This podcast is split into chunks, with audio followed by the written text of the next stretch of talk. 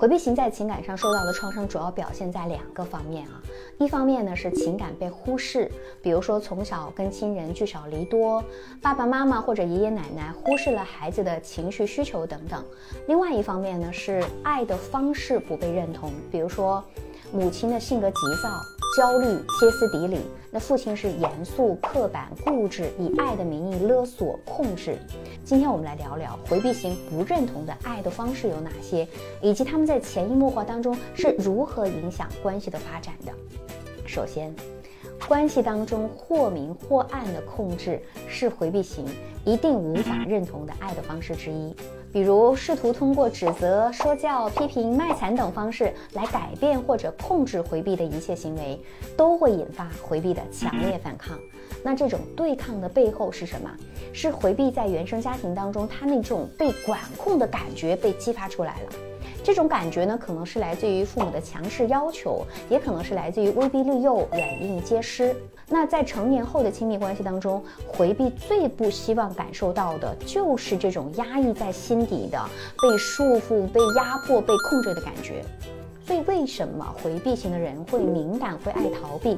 是因为他们太了解被放大的情绪有多可怕了。一旦这个爱或明或暗与控制沾了边，回避就无法认同这种爱的方式，他就会远离你。其次。低能量的互动也是回避型没有办法认同的爱的方式之一，发消息不回呀，聊天聊不下去啊，约不上见面啊，待在一起，哎呀，两个小时就着急要走。那么遇到这些问题的时候，首先需要明确一件事情：你们的情感需求不对等了，对方消化不了的同时，你还在源源不断的往他嘴巴里面塞，这个时候再好的美味也会变得难以下咽。无论是爱、付出、给予啊，都应该是恰到好处的，是有度的。所以回避为什么不愿意花太多的时间去互动？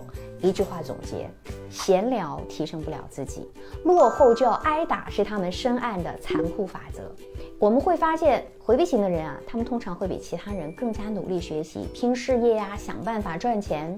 所以回避提供的也是解决实际问题的思路和方法。这是他认为最有价值的信息互换。如果恋人只想要有情绪价值，那可能就会失望了。最底层的原因是回避型，他长期就缺乏这种情感互动的环境，就导致了他很难认同情感流动的重要性。每个人对爱的理解不同，与其想办法让对方接受自己的付出，我们不如好好想想对方真正需要的是什么，自己的需要对方有没有能力给予呢？对方认同怎样的爱，有时候比爱不爱这个问题更重要。我是小资，关注我，影响千万女性，收获幸福。